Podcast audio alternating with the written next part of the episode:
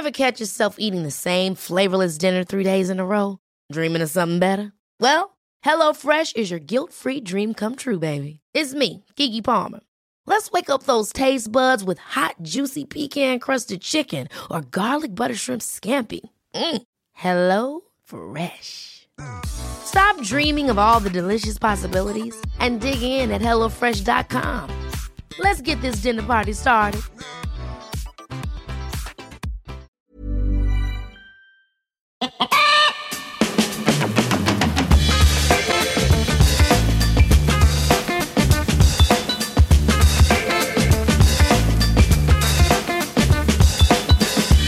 Buenas humano, muy buenas persona que me escuchas. Yo soy Tamara Pazos, divulgadora científica con formación en biología y neurociencia y estás escuchando Un humano por persona.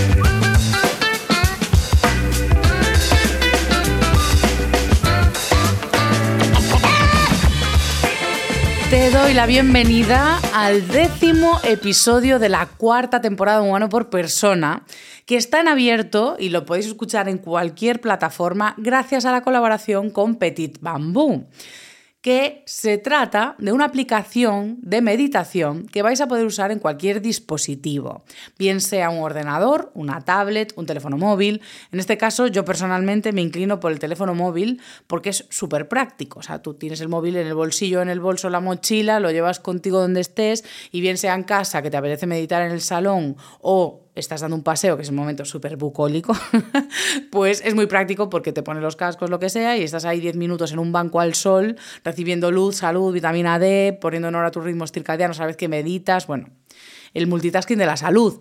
Entonces yo el formato móvil, pues la verdad es que me gusta mucho, me parece muy práctico. Y dentro de las aplicaciones de salud eh, para móviles, que me parecen muchas terribles, muy, muy de fomentar trastornos de conducta alimentaria o porque te invitan a contar calorías, contar pasos, medirte, pesarte, medir lo que duermes, bueno, me parece que son como, como la academia militar del autocuidado, que acaba siendo un autocastigo. Pues justo las aplicaciones de meditación me parece que, sí, pues coger un móvil para entrenar entrenar la atención en vez de desentrenarla me parece una fantasía. Pero si aún así los dispositivos digitales no son para ti, Petit Bambú ha sacado un formato en libro que me parece una maravilla, porque cuanto más fomentemos la lectura, el propio acto de leer ya está muy vinculado al mindfulness, al estar presente y entrenar la atención. Y si además lo que estás aprendiendo mientras lees son ejercicios de, de meditación, porque se trata de un libro ilustrado que trae más de 80 ejercicios para meditar, pues esto es maravilloso, porque una vez que los aprendes, pues es que aunque no tengas batería en el móvil, tú te lo sabes. o sea, tú te llevas la biblioteca de recursos de meditación para poner en práctica cuando lo necesites. Porque lo ideal sí que es meditar en un momento en el que estemos tranquilos, sin distracciones, descansados y entrenamos la atención. Pero la meditación también puede usarse estilos concretos o ejercicios concretos en momentos de estrés, ansiedad o momentos desagradables que quieras navegar con alguna de las herramientas que has aprendido. Por lo tanto, ahora mismo Petit Bambú pues os ofrece dispositivos móviles, dispositivos fijos y formato libro para interiorizar los aprendizajes con más de 80 ejercicios, además de que trae eh, bastantes reflexiones sobre los conceptos de estar presente y tener una vida más estilo mindfulness, que nos gusta muchísimo.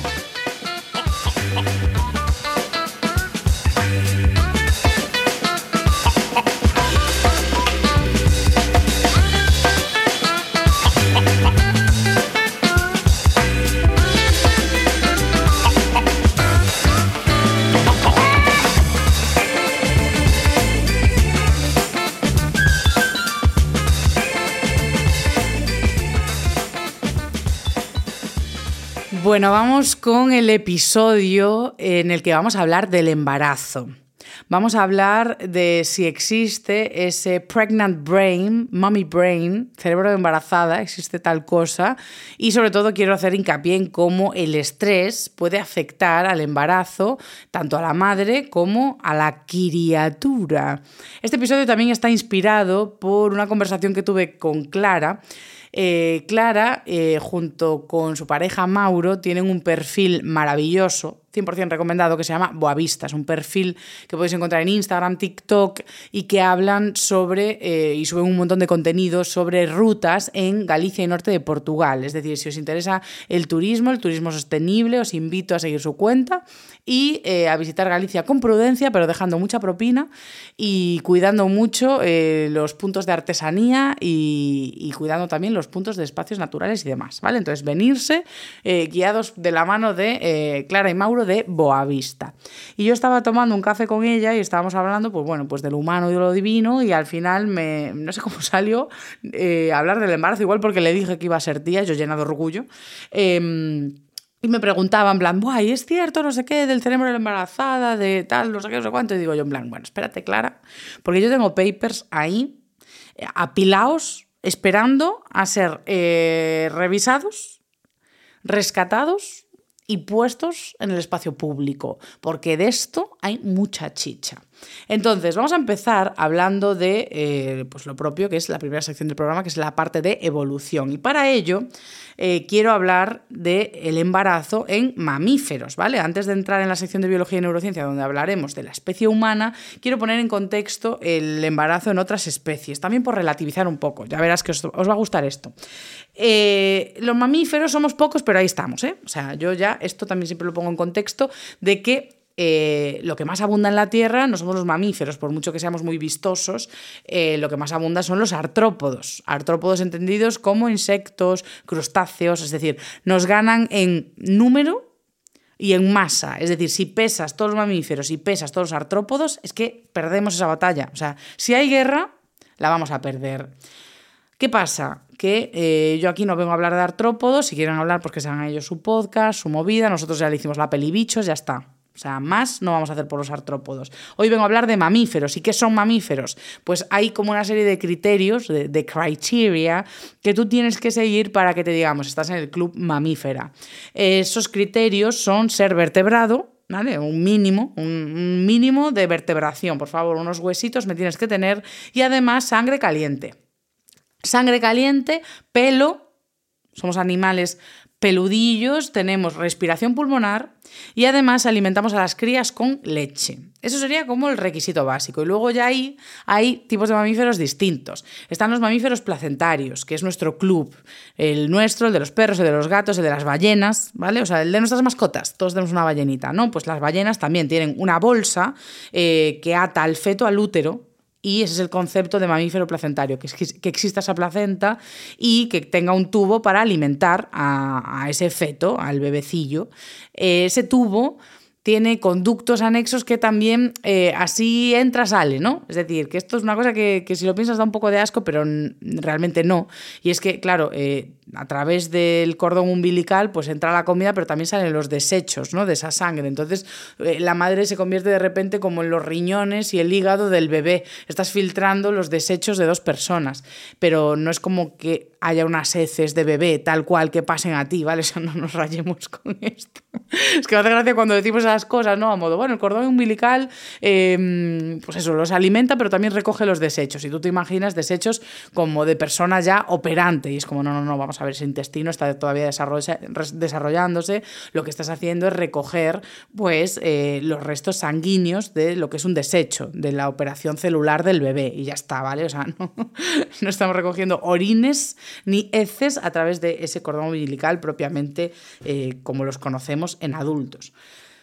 Entonces, eso ya reflexión de mamíferos placentarios, pero hay otros dos tipos de mamíferos eh, que están clasificados. En estos segundos que os voy a contar, os tengo que recomendar el podcast de Escuela de Pedantes, que siempre lo recomiendo, que es un podcast que tengo junto con mi amiga historiadora del arte Ana Iroa y mi amigo y matemático Diego.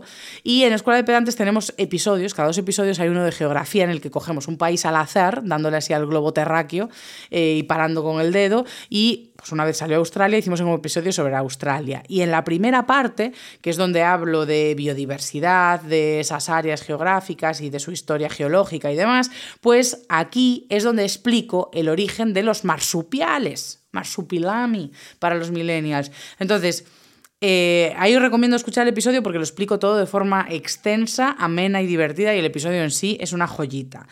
Hoy solo os quiero contextualizar que los marsupiales son exclusivos de ese territorio australiano y eh, la diferencia con los mamíferos placentarios es que sí que hay una primera fase común, pero eh, los partos aquí son con criaturas, con criaturas muy pequeñitas.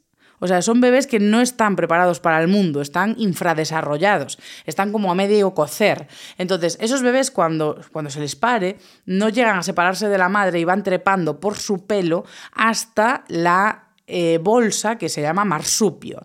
Entonces, en ese marsupio van a adherirse a un pezón, a una tetina, para mamar. Es decir, van a tener una primera fase con su cordoncillo umbilical y su cosilla, donde se les alimenta directamente y luego ya tienen que agarrarse al pelo materno y quedarse ahí pegaditos para seguir esa gestación dentro del marsupio. De hecho, va a haber momentos en los que ya hasta pueden empezar a saltar y volver y saltar fuera y volver dentro, es decir, ya hay un desarrollo continuo, pero esto que permite, pues que la madre pueda tener otros embarazos en curso, ¿no? Es como una fábrica de galletas en, en serie. Pues mientras una se van horneando, otras les vas poniendo el frosting y bueno, sería más un, cupcake, ¿no? Un muffin.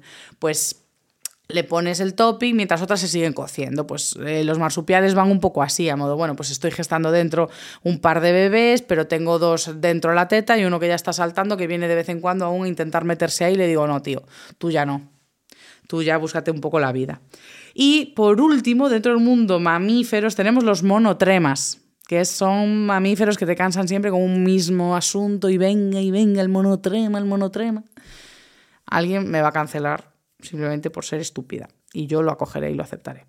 Entonces, monotremas, solo tenemos cinco especies, pero para que te hagas una idea, son los ornitorrincos y las equidnas. Son animales hechos al azar y eh, la particularidad es que básicamente tienen un mismo agujero para todo, para mm, parir, orinar, eh, defecar, hay un mismo agujero, o sea que ya empezamos un poco, pues un diseño que en fin.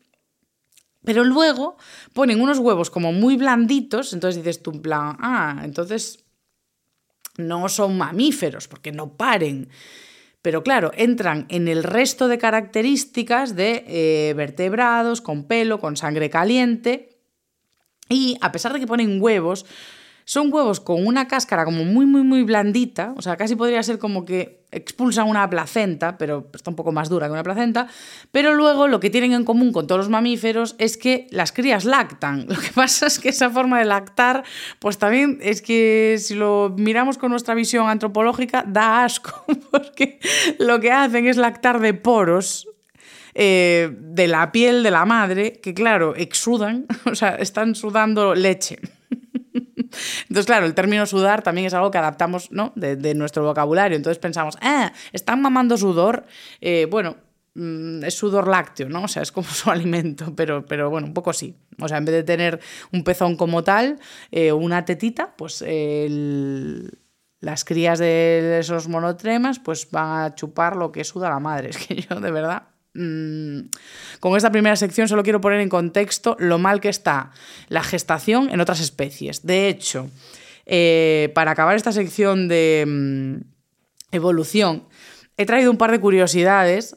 Eh, que estas no son de ningún paper, o sea, yo aquí también tengo que ser honesta de dónde voy sacando las cosas. Estas son de vídeo de YouTube, de vídeo de eh, Science. Bueno, es que tengo que buscar cuál es el vídeo. De hecho, dadme un minuto, lo voy a buscar y os digo, por daros la fuente. Vale, ya estoy de vuelta. El vídeo es en el canal de Insider Science, que tienen vídeos de bastante calidad y con bueno, ilustración muy chula, nada infantil, o sea, me gustan un montón. Y se llama The Most Extreme Births in the Animal Kingdom, los partos más extremos en el reino animal. Entonces me he quedado con un par porque yo lo que quiero con este episodio es ir a favor de la tasa de natalidad, ¿vale? Yo no quiero empeorar el asunto, yo quiero que, relativicemos con lo que podría ser un parto en un mamífero. ¿Por qué? Eh, yo ya me conformo con no ser un kiwi. O sea, en general, eh, me conformo con no ser un kiwi porque me gusta ser humana, pero con kiwi me refiero al kiwi pájaro. De hecho, en Galicia, si me refiriese al kiwi fruta, es probable que dijese kiwi. Porque aquí lo decimos con B, kiwi. ¿Qué es kibis? ¿Qué es kakis? Pues eso es muy común, ¿no? Que vayas a casa de alguien que tiene kibis y kakis y te diga, ¿qué es kibis? ¿Qué es kakis? Te lo ofrece así, ¿qué es kibis? ¿Qué es kakis? Ya está. Hoy tengo el día, me vais a aguantar, ¿eh? pero bueno, estamos ahí, estamos juntos y, vamos a superar este episodio, incluso con toda la tontería que tengo encima yo hoy. Entonces, ¿qué le pasa a los kiwis? ¿Por qué yo estoy aliviada de no ser un kiwi? Pues porque estos pájaros sacan huevos que son un 20% su peso corporal. Es decir, sería como si una tía que pesa 75 kilos pariese un bebé de 15. O una de 55, uno de 11. Es decir, parir el 20% de tu peso corporal, aparte en forma de huevo. Bueno, en forma de huevo igual es más fácil, ¿no? Que en forma de bebé el bebé tiene hombros y tal, el huevo ya una vez que vas, bueno, es que no lo quiero ni pensar, no lo quiero ni pensar. Entonces ya, primera celebración de este programa, no somos kiwis, somos humanas, parimos bebés que no son un 20% de nuestro peso corporal. Bien, siguiente punto a favor, y es que tampoco tenemos que dar a luz a un puerco espín. o sea, para mí fue como un clic a modo, Dios, nunca había pensado en lo horrible que tiene que ser parir un puerco espín, porque claro, si viene a favor, o sea, si el niño viene de boca, pues bueno, vas a favor de pelo y no pasa nada. Pero como venga de nalgas un espín, es que te destroza los adentros. ¿Os dais cuenta de la dimensión de este problema? Porque claro, las púas del puercoespín se endurecen, es decir, una vez que nace y va creciendo, se vuelven mucho más duras y rígidas. Cuando nacen están aún un poco blanditas y por eso entiendo que aunque algún puercoespín venga de nalgas, pues la madre sobrevivirá, pero sobrevivirá con los adentros rotos. O sea que no sé, yo ya mmm, quiero poner en contexto otra vez más y celebrar que, oye, pues no tenemos que mm, dar a luz a un porcoespín. Entonces yo con esto ya, pues también otro puntito de optimismo. Y tercer punto, también para mis oyentes con pene, eh, personas que estarán aliviadas ya de base de no tener que parir probablemente, pero si tuvieseis que parir, pues probablemente os pasaría un poco como a las hienas, o sea que también celebremos que no hay que parir. ¿Qué pasa con las hienas? Pues que las hienas tienen lo que se ha denominado pseudopene, es decir, ellas tienen pues, su genitalia interior para, para dar a luz eh, pues como mamíferas, mamíferas que son. Eh, ¿Qué pasa? Que el canal de parto es el pseudopene y tú dirás, no, Tamara no lo es, porque ¿cómo va a ser un canal de parto un tubo tan fino? O sea, por un pene no cabe un bebé.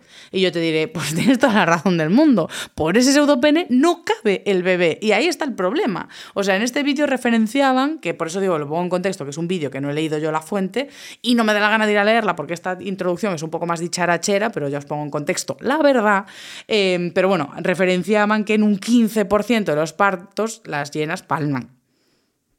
O sea que yo no sé si hacer un minuto de silencio por esas llenas, empatizar o simplemente aliviarme de que no soy pues ni kiwi, ni puercoespín, ni llena. Entonces, con este contexto, pues yo creo que la tasa de natalidad en España, a partir de ahora, las millennials que han escuchado esto, que sí que les interese o quieran ser madres, pues igual ya lo hacen con más alivio y buena gana. Ya simplemente por relativizar, por decir, mira, mmm, no soy ninguna de esas tres especies. Lo voy a llevar un poquito mejor. Además tenemos sanidad y tal para asistirnos, que también está bastante bien, porque entiendo que eso 15% de, de, de mortalidad en las hienas tendrá que ver, pues, pues, pues es que me sugestiono y no, no quiero continuar, eh, pero por desgarro, infección y no tratar la infección o mmm, desangrarse, claro, pues eh, eso por lo menos eh, en el contexto de países con la suerte de una sanidad pública y buena atención, pues a priori estamos un poco más cubiertas, que siempre hay desgracias, tocamos madera, pero vamos, ¿no? Ya hemos relativizado un poco, estamos un poco mejor con respecto al mundo parir en humanos, yo un poco mejor, sí. Así que vamos ahora a la sección de biología y neurociencia, a ver qué pasa en el cerebro de una embarazada, a ver si es cierto esto del gen Avanzamos en el programa con la sección de biología y neurociencia en la que, a ver, tampoco vengo a decir, porque con esta sección inicial parece que vengo a decir que el embarazo de la mujer, pues bueno, que oye, que ni tan mal, ¿eh? No nos quejemos. Eh, no es así, de hecho yo ya gasté saliva y tiempo en la primera temporada hablando de la gestación subrogada y de los impactos que tiene sobre el cuerpo de la mujer, muchos síntomas traducibles como enfermedad incluso, o sea, que no es causa menor eh, esto de estar embarazada por todos los cambios físicos y hormonales que van a aparecer. De hecho, vi una publicación de Chusa Sanz, eh, que es enfermera y nutricionista, y me dio bastante risa porque era irónico eh, que mencionaba que, claro, te dicen que la píldora anticonceptiva aumenta el riesgo de sufrir eventos cardiovasculares. Entonces tú te la tomas porque no quieres quedarte embarazada, pero dices, ay, es que si me la tomo, aumenta los riesgos cardiovasculares. Entonces igual no me la tomo. Pero, ¿qué aumenta también los riesgos cardiovasculares? Chorprecha, el embarazo. o sea que es como, bueno, pues si no me la tomo me quedo embarazada y también me aumenta el riesgo cardiovascular por ahí. Así que me quedo un poco como estaba, ¿no? Sentenciada al riesgo cardiovascular o a usar otros métodos anticonceptivos. Ojo. Entonces, todo esto del embarazo eh, tiene impacto sobre el cuerpo, empezando por las hormonas. Una vez que hay ahí implante, del embrión en el útero, ya, mm, bueno, se desata toda una cascada de hormonas que dicen, vamos a poner el cuerpo a favor, porque las hormonas están ahí para mantener el embarazo, es decir, que ese bebé siga ahí y que el cuerpo siga operando para nutrirle, que se entere el cuerpo de, oye, sigues embarazada, tenemos que seguir mandando recursos a esa persona que está ahí de ocupa, y además también va a preparar a la madre para el embarazo y para la cría. Hay ciertos estudios que, bueno, veremos después. ¿Qué hormonas son las protagonistas? Pues la hormona del embarazo por excelencia, que es la gonadotropina coriónica, y estrógenos y progesterona van a estar haciendo ahí lo suyo, no, no van a abandonar el cuerpo. Eh, característicamente el estrógeno y la progesterona los sintetizamos en los ovarios, pero durante el embarazo la producción principal va a venir de la placenta. De hecho, la placenta podemos entenderla eh, como un órgano endocrino, pero un órgano endocrino heavy, ya que la hormona gonadotropina coriónica también se produce durante la placenta y aumenta muchísimo en los tres primeros meses del embarazo.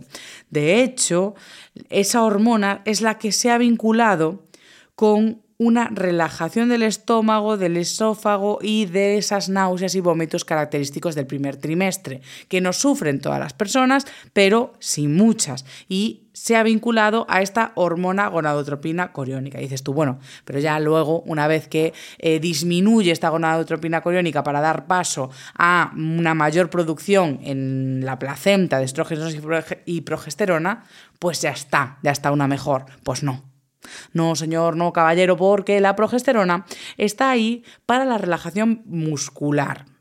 La progesterona ayuda a que el útero pueda relajarse y hacer hueco para ese ser que está creciendo en ti. Pero ¿qué pasa? Que el útero no es el único músculo que tienes por ahí. Entonces tú sintetizas más progesterona que está circulando por ahí y afectando otra musculatura, como es el caso del intestino, que lo que hace es em, paralizar esos músculos junto a la relaxina, que también es otra molécula que se va a sintetizar ahí para relajar musculatura del abdomen también, junto a la del útero, y que pueda eso dilatarse cómodamente, pues también va a mm, hacer efecto sobre los músculos del intestino, paralizándolos y haciendo que las embarazadas tengan mucho más estreñimiento. Esto también tiene efecto sobre otros músculos del sistema digestivo, como es el esófago y el estómago. El esófago está cerradito para que tú comas y eh, todos los ácidos que están ayudando a procesar esa comida se queden dentro del estómago. Si se dilatan las fibras que mantienen eso cerradito, si se quedan ahí un poco mm, paradillas, lo que ocurre es que todo vuelve para arriba. Entonces, aunque ya hayas pasado esa etapa inicial de gonadotropina a tope que te daba náuseas, vómitos y que también relajaba un poco esa musculatura, pues luego tampoco cesa eso. O sea, va a quedar ahí eso relajado para darte bien de ardor y aún encima estás en un momento en el que tampoco te puedes tomar nada. O sea, bueno, alguna ranitidina o algo así que te recete em, eh, tu médico de cabecera supervisando esa acidez, pero vamos, que no te puedes pegar productos fuertes ahí de luchar contra la acidez que te relajen y te, y te ayuden de verdad a luchar contra esa molestia y ese dolor. Además, la prolactina aparece para ayudar con la producción de leche, prolactina, y también va a influir en que crezcan las tetucas. Esto también es importante.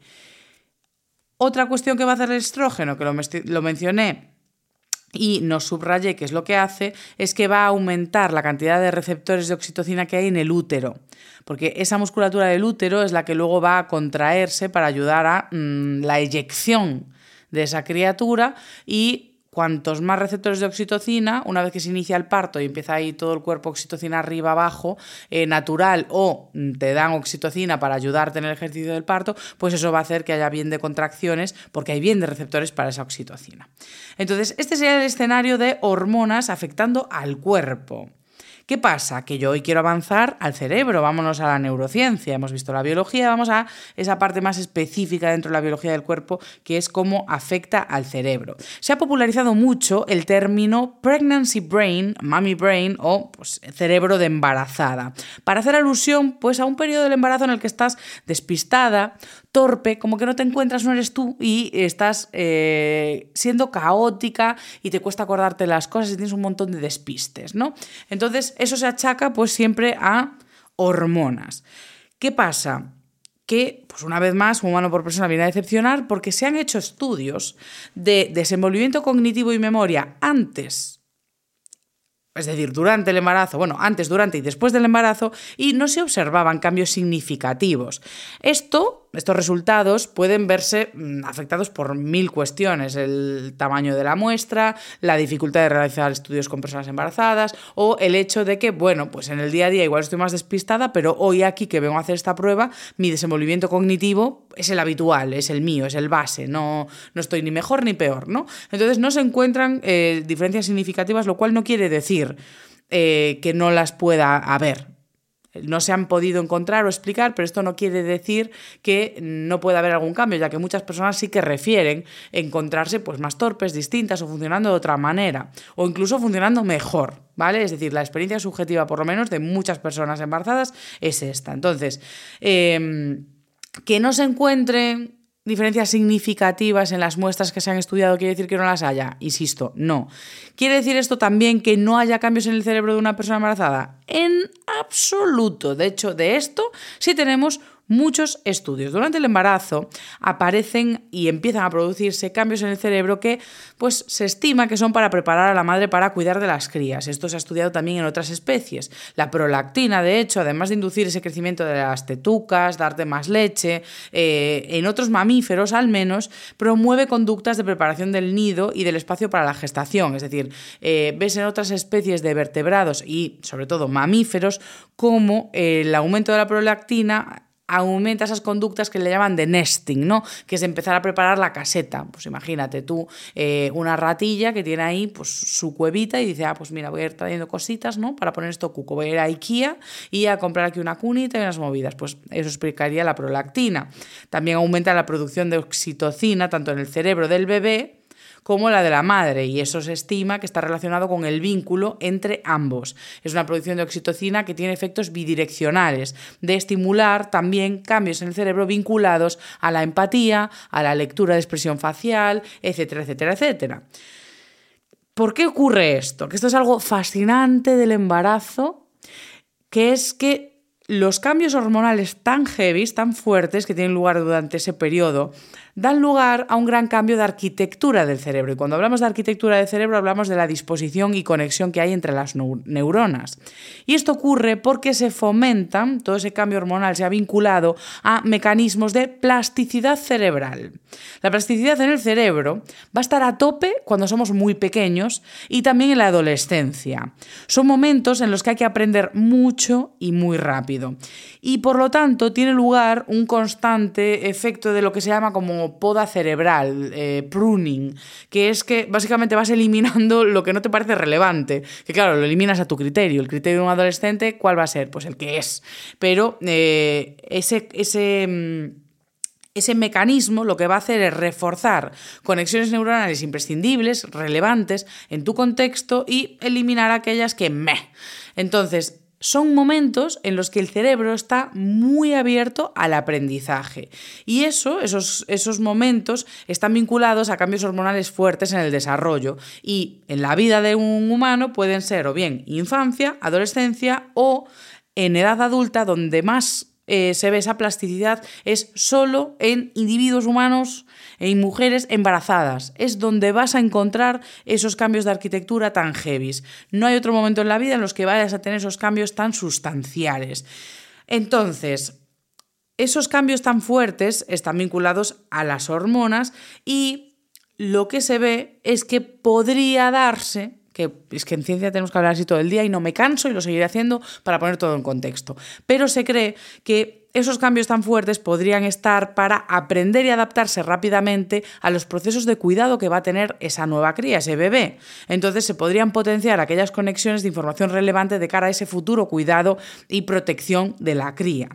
Una vez más, insisto, la evidencia científica aquí es muy difícil de conseguir. No es fácil hacer estudios con embarazadas. Eh, las, bueno, pues los permisos éticos para hacer estudios con embarazadas son difíciles de conseguir y hay mucho que, que demostrar en cuanto a seguridad de los mismos para poder hacerlos. Entonces, no es que tengamos ahí estudios de embarazadas a punta pala para poder hablar con consistencia. Por un lado, podemos asumir que las hormonas potencian ese proceso de plasticidad, pero cuando observas el contexto de una persona embarazada, es que ese mero contexto podría potenciar esa necesidad de, desarrollar nuevas habilidades eh, de cuidado, responsabilidad, empatía. Entonces, es difícil poner la línea de, pues hasta aquí han funcionado las hormonas, hasta aquí el propio contexto de, ay, em, ¿y cómo vas a hacer con esto? ¿Vas a tener este estilo de cuidado? ¿Vas a alimentarle de esta manera? ¿Vas a vestirle así? ¿Cómo le vas a llamar? ¿Qué decisiones vas a tomar? ¿A qué médico lo vas a llevar? ¿Qué pediatra? O sea, todas esas preguntas con las que te acosa el entorno también son un estímulo de decir, Dios, ahora tengo una grandísima responsabilidad. De hecho, eh, hay estudios, eh, que estos sí que son muy torticeros y me encantaría mirarlos en detalle para poder haceros un programa, eh, que hablan de que, em, bueno, pues el efecto eh, económico, social que ha promovido que estas generaciones abandonemos más tarde el nido materno, paterno o tutelar, pues hacen que desarrollemos más tarde el córtex prefrontal o áreas del cerebro vinculadas al procesamiento de mucha información, de responsabilidad, de planificación, pues un poco como si estuviese retardando ese momento de responsabilidad absoluta y de autonomía,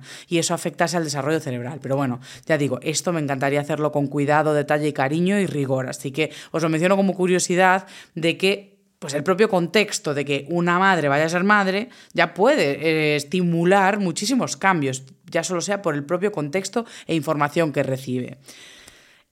Aún así, eh, siguiendo también el camino de la lógica y del contexto, hablar del pregnancy brain vinculándolo solo a hormonas, a modo, bueno, pues estás más irascible, estás más despistada, estás así o asá, y es por las hormonas, pues también puede contextualizarse por lo que está viviendo ese cuerpo. Eh, esto también lo mencioné en el episodio de gestación subrogada, porque tú te imaginas que estás, porque ya acabo de describir, que estás estreñido, que tienes insuficiencia respiratoria, que tienes reflujo, que estás con hipertensión, que puedes tener amnemia, trombos, molestias en la espalda, eh, hay hasta síndrome de túnel carpiano, es que es todo... Eh, posibles repercusiones en la piel, que te aparezcan estrías, arañas vasculares, estar con un cansancio. Eh, descomunal. Eh, podría decirse que todas estas dolencias, eh, en un ámbito clínico al uso, cuando pasan los tres meses de continuación, es decir, tú estás tres meses con lordosis, eh, con o sea, con lordosis, con hiperlordosis y molestias vinculadas a la lumbar, eh, con ciática, o sea, cuando tienes todos estos problemas sostenidos en el tiempo, mucho tiempo, problemas respiratorios, hipertensión, estar estreñido, más de tres meses ya es algo crónico. Entonces, el embarazo te da efectos y síntomas vinculados a cuestiones crónicas que, por supuesto, afectan a tu cerebro, a tu conducta, a tu percepción y a tu estado de ánimo y son estresores que pueden vincularse a esos déficits o problemas de atención. Y es que lo vimos en episodios sobre el mindfulness, meditación y demás, que el estrés es un grandísimo condicionante para la buena, el buen funcionamiento cerebral. De hecho, un cerebro estresado es un cerebro que tiene más difícil acceso al control atencional. E, esos sistemas están tocados por el, el, eje hipotálamo hipófisis adrenal que tiene todo lleno de cortisol, adrenalina y que no le deja al cerebro funcionar con normalidad. Por lo tanto, Claro, estos estudios de, bueno, pues son solo las hormonas, es solo el contexto, al final, como vamos sabiendo, siempre es todo, ¿no? Y no quería dejar este episodio y pasar a la sección final de reflexiones sin hablar del estrés en el embarazo, porque estoy diciendo que eh, un pregnancy brain podría estar explicado por simplemente el estrés de estar embarazada y todo lo que conlleva, y es interesante avanzar qué pasa con ese estrés en el embarazo, cómo afecta a la madre y cómo afecta a el desarrollo de la criatura. Porque obviamente es que, bueno, es de libro que siempre te dicen que tienes que estar tranquila, que tienes que estar bien, y el saber popular, pues por algo será. De hecho, he encontrado una revisión muy extensa de 2020 que se titula Prenatal Developmental Origins of Behavior and Mental Health, The Influence of Maternal Stress in Pregnancy, que viene a decir que estudian, estudian eh, los orígenes de la conducta y de la salud mental en el desarrollo prenatal, vamos, dentro del útero. Y habla de cómo influye el estrés maternal en el embarazo, que ya estamos apuntando a la madre, como siempre, niña pobre. La conducta que va a tener, o, vamos a ver, cuando hablamos de conducta, de comportamiento humano, de mm, explicar cómo se comporta un animal en general, siempre señalamos que va a influir la genética y el ambiente. Y lo que pasa es que cuando hablamos de lo que ocurre antes de nacer, ¿no? De, algo que nació así, es de nacimiento. Parece siempre que es genético. Lo que es de nacimiento, con lo que naces, parece que es genético, pero los bebés están expuestos a un contexto desde que se forman. En el momento que se implanta eh, ese embrión ahí, en ese útero, está vinculado a la madre y está afectado y atravesado por miles de hormonas, señales fisiológicas de temperatura, de presión, un montón de inputs en un momento muy maleable, porque es el momento del pleno desarrollo de, una semilla que empieza a crecer, brotar y a establecerse. Por lo tanto, hay muchas cosas, muchas cosas que pueden pasar ahí, que ya no son solo genética, la genética ya está puesta, está mezclado. Pueden darse procesos de epigenética vinculados a la exposición hormonal, y el ambiente en el que se desarrolla ese feto es clave. Por lo tanto, ya no estamos hablando solo de genética. Y hay muchas teorías que hablan sobre esto. Hay la Fetal Programming Hypothesis, de Developmental eh, Programming Hypothesis, que mal pronuncio, developmental.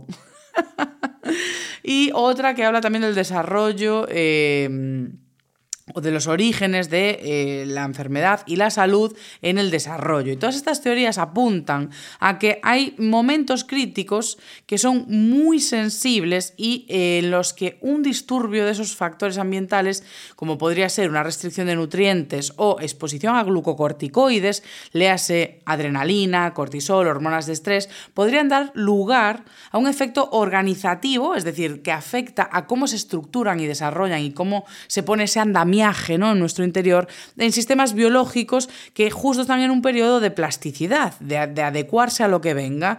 Entonces, eso puede afectar a eh, cómo se ensamblan y funcionan en un futuro. Por lo tanto, esos sistemas eh, que van a ser muy vulnerables son pues, el sistema nervioso, es decir, cómo se están ensamblando esas neuronas y ese cerebro, eh, tanto en el sistema nervioso central como el autónomo, que está muy vinculado a procesos de, de estrés y de regulación interna, de homeostasis, el sistema nervioso autónomo es clave ahí.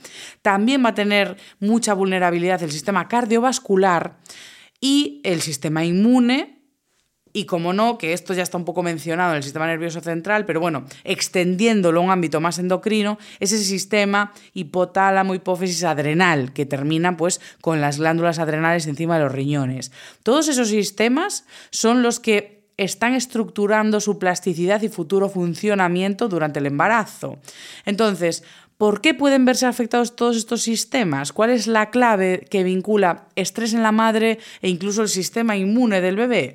Pues porque todos esos sistemas del cuerpo humano pueden estar afectados por el estrés y los glucocorticoides, que son ese cortisol y adrenalina. Aquí, eh, bueno, me, viene, se, me, aproxima promo del libro, me encanta, me encanta porque eh, en el libro que he escrito, que se llama Este libro hará vivir más, o por lo menos mejor, que salió en 2023, em, tengo todo un capítulo orientado a la atención y al estrés. Y en él hablo de la producción de las hormonas de estrés a modo bueno, ya digo, obviamente os invito a comprarlo, a leerlo y a disfrutarlo, eh, porque ahí explico en detalle cómo se producen las hormonas del estrés, cómo se inicia toda esa cascada eh, que atraviesa nuestro cuerpo y explico un concepto que son las puertas giratorias del estrés. O sea, el estrés empieza en el cerebro, lo hemos hablado también muchas veces en este podcast, eh, con, un, con una señal interna o externa que avisa de, oye, mira, algo está que no está. Entonces tú consultas con otras áreas del cerebro de, ¿de verdad está todo mal? Y si esas áreas te dicen, sí, sí, fatal, fatal, tía, mal, mal, mal, mal, mal, pues lo que haces es poner el cuerpo en marcha. Entonces el cuerpo empieza a sintetizar hormonas de estrés que activan la musculatura, el corazón, que alteran cómo funciona el sistema inmune. Por lo tanto, esas hormonas de estrés empiezan a poner el cuerpo en marcha y si ocurre durante el desarrollo está condicionando cómo responde el cuerpo a esas hormonas en el futuro. ¿Por qué? Porque el bebé está pegado a la madre. La madre lo alimenta con su torrente sanguíneo. Por lo tanto, si hay hormonas de estrés en la madre, hay hormonas de estrés en el bebé y hay hormonas de estrés en el torrente sanguíneo que va a llegar al cerebro del bebé. Un cerebro que está formando y constituyendo cómo va a funcionar ese eje hipotálamo hipófisis adrenal. Puede funcionar con unos niveles base o con unos niveles más altos. De hecho, no es malo que el bebé reciba cortisol, es necesario incluso. Pasa como en nosotros. Nosotros necesitamos el cortisol para muchísimas cosas, empezando por levantarnos y el hecho de que el bebé reciba cortisol cuando lo tiene que recibir y en la medida que lo tiene que recibir es maravilloso porque es la manera de empezar a construir sus ritmos circadianos. Em, el hecho de que el cuerpo de la madre aumente el cortisol por la mañana hace que el del bebé también aumente un poco por la mañana el hecho de que la madre tenga altos niveles de melatonina por la noche hacen que el bebé también tenga altos niveles de melatonina por la noche. Y por lo tanto, el sistema nervioso de ese bebé se está acostumbrando a esa fluctuación de a primera hora cortisol, por la noche más melatonina y otras muchas hormonas y sustancias que van fluctuando en distintas cantidades a lo largo del día. De hecho, también se ha encontrado que la leche materna tiene estas fluctuaciones hormonales porque todo eso va acompañando a una buena consolidación de los ritmos circadianos. Mientras el bebé no está expuesto a esos cambios de luz y oscuridad y va agolpando las horas de sueño en la noche, va recibiendo pequeñas señales que van ayudando. Entonces, es normal y necesario que el bebé reciba cortisol. Pero claro, Igual que pasa en los adultos, si el nivel es alto y constante, esto afecta al desarrollo de ese eje y esta revisión de, artículos apunta a dos posibles resultados en cuanto a esto. Creen que por un lado ven resultados y estudios que apuntan a que puede darse una hipersensibilización, es decir, baja tolerancia a esas hormonas y por lo tanto más vulnerabilidad al estrés, es decir, más vulnerabilidad a posibles trastornos vinculados a ansiedad, a depresión, es decir, como que tu eje hipotálamo hipófisis adrenal con un poco de cortisol, con un poco de adrenalina ya ¡boom! dispara el sistema, las alarmas, dispara los sistemas cardiovasculares, destroza el sistema inmune y puede dar cambios en la percepción del estado de ánimo e incluso en el propio estado de ánimo. Por otro lado, se cree que puede pasar lo contrario, es decir, que ese estrés podría resultar incluso adaptativo, de forma que hay más resiliencia ante esas hormonas aunque se produzca cortisol en la vida adulta o en la infancia del bebé, pues ese cortisol no activa tanto ese eje. Es como que esa puerta giratoria no la hace girar tanto como un bebé que estaría hipersensibilizado. Por lo tanto, eh, como me encanta esta coletilla, ¿no? De pasar de una cosa a otra no nos dejan nada muy claro, es decir, dependiendo, porque aparte apuntan que eh, esa consolidación de cómo acaba eh, ese eje hipotálamo hipófisis adrenal también depende del contexto futuro cuando nace el bebé.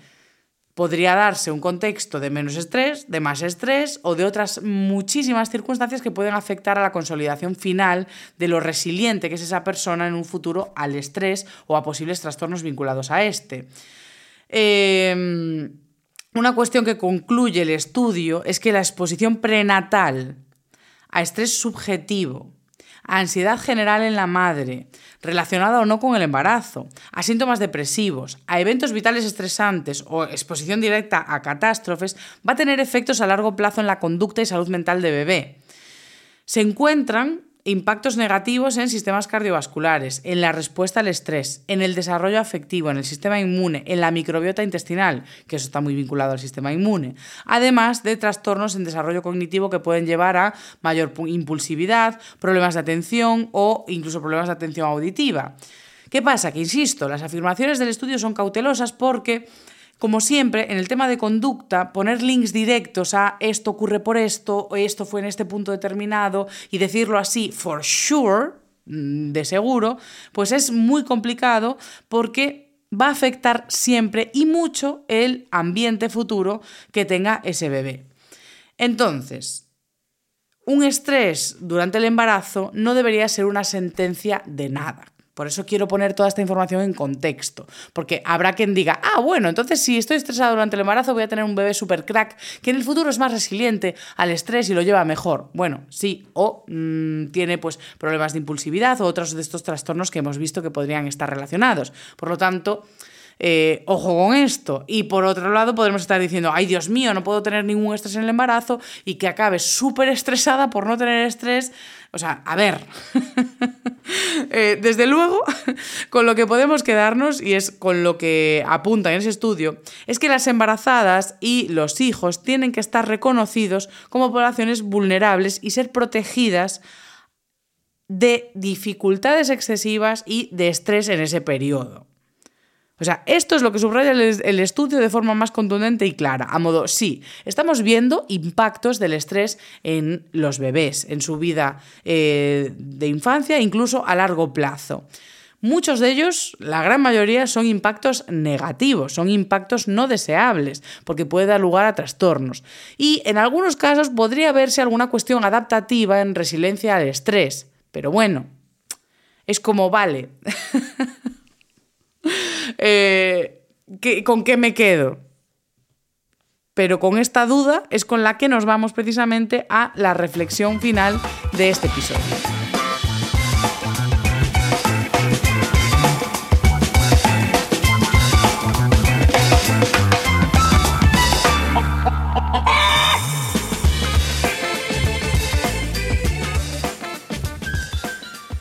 Antes de nada, quiero decir que me gustaría mucho hacer un episodio más enfocado al bebé en sí o sea, al desarrollo del cerebro, a distintas fases y em, al proceso incluso del parto, de cómo es la interacción entre la madre y el feto cuando se da un parto natural. O sea, todo eso me apetece muchísimo tratarlo eh, más adelante. Eh, algunas personas más enteradas del tema de embarazo y cambios en el cerebro estarán echando en falta que mencione toda eh, la reestructuración de arquitectura en cuanto a la materia gris y todo esto, pero vamos a calmarnos, porque eh, cada vez me quedan los episodios más largos.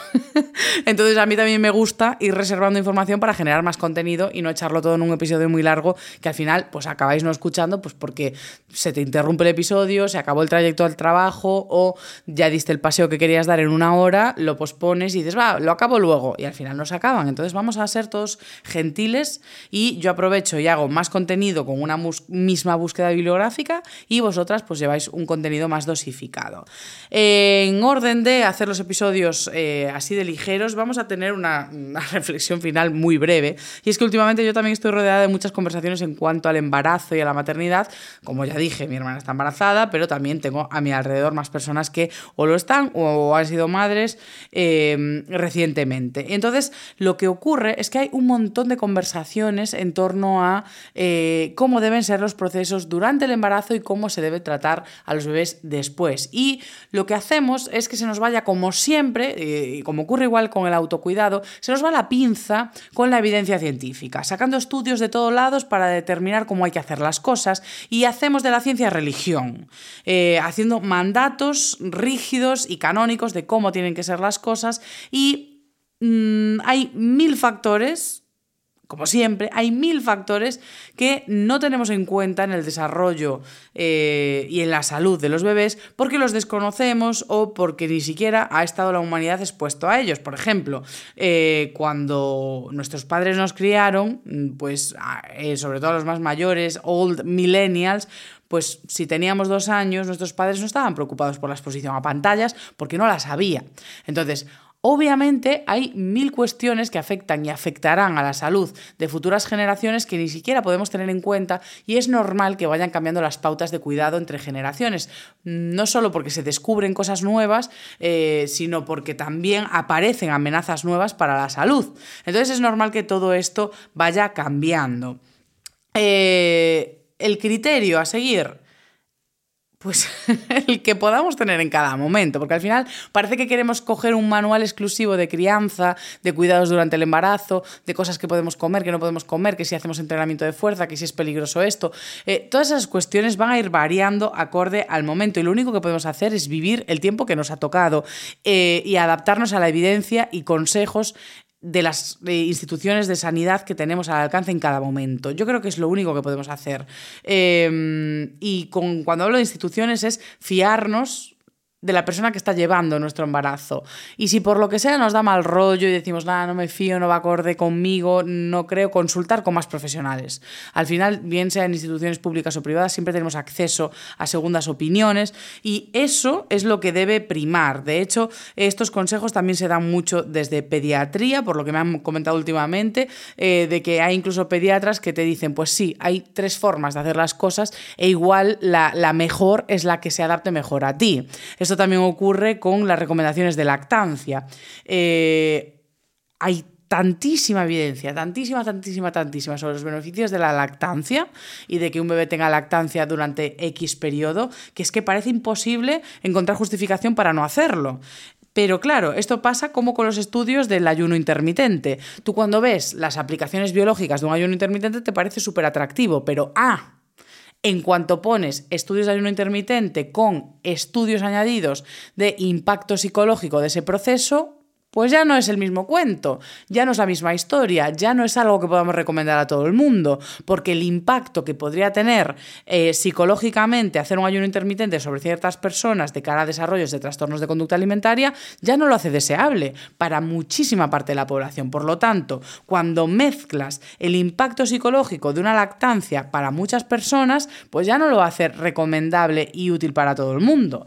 Entonces, lo mismo con cualquier pauta de crianza, hay que adecuar adecuarla y contextualizarla dentro de unos parámetros saludables a la maternidad y paternidad y proceso de cada persona.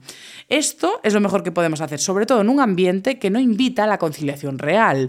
Eh, no tenemos un ambiente laboral que permita conciliación verdadera. Ahora, aunque salgan pautas de que te permiten, bueno, pues de repente cuatro días para que puedas eh, tener más asuntos propios, urgentes o lo que sea. Bueno, pues es que cuatro días son ya. Eh, me referenciaba una amiga que ya se había gastado dos solo en este periodo de que hubo COVID, gripe A y un montón de virus en las guarderías. O sea, es que en dos días se te van esas urgencias, sobre todo en este contexto eh, de que vivimos alejados de nuestras familias, vivimos en ciudades. No, no es como hace 50 años que las familias vivían todas juntas y mm, los hijos se criaban entre padres, tíos, abuelos y todos a la vez. Es que ahora estamos cada vez más aislados y más solos y más atomizados como sociedad. Entonces, eh, la conciliación es pues, como un.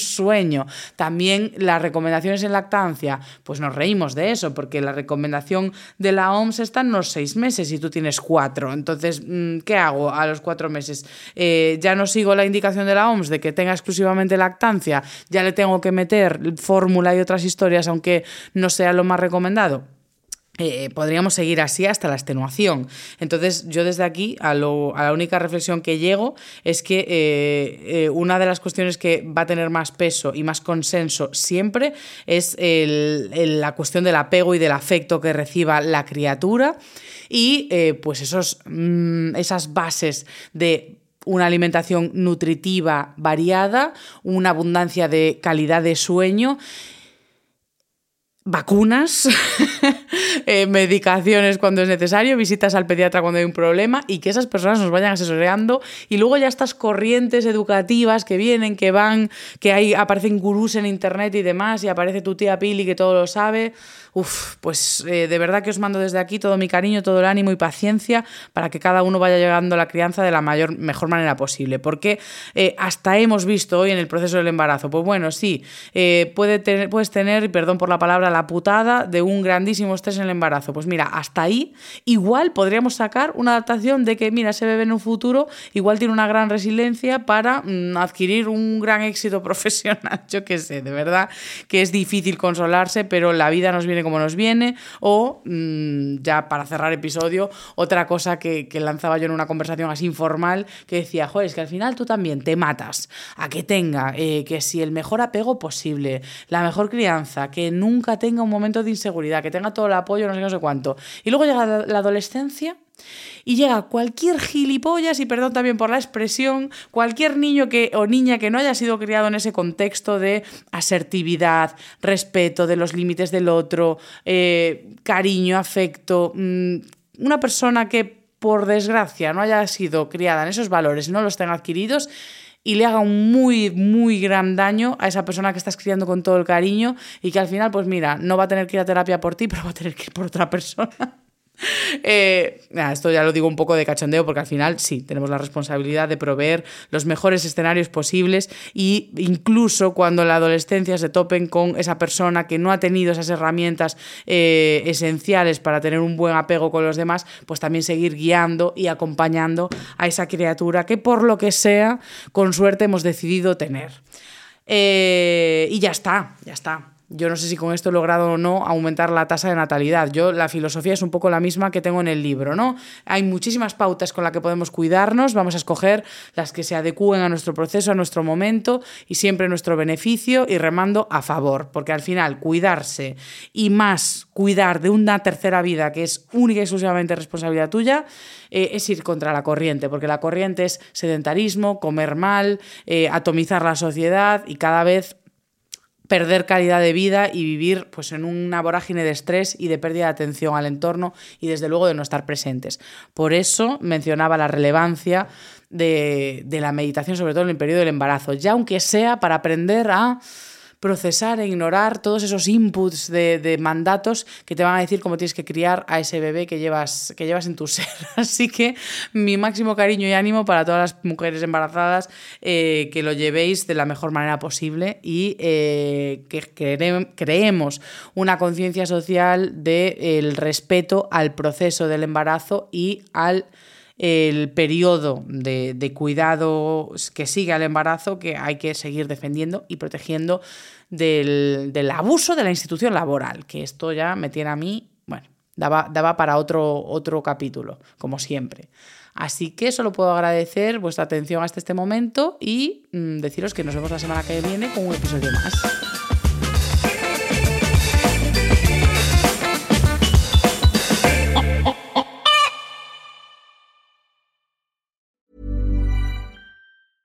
Ever catch yourself eating the same flavorless dinner three days in a row? Dreaming of something better? Well, HelloFresh is your guilt-free dream come true, baby. It's me, Kiki Palmer.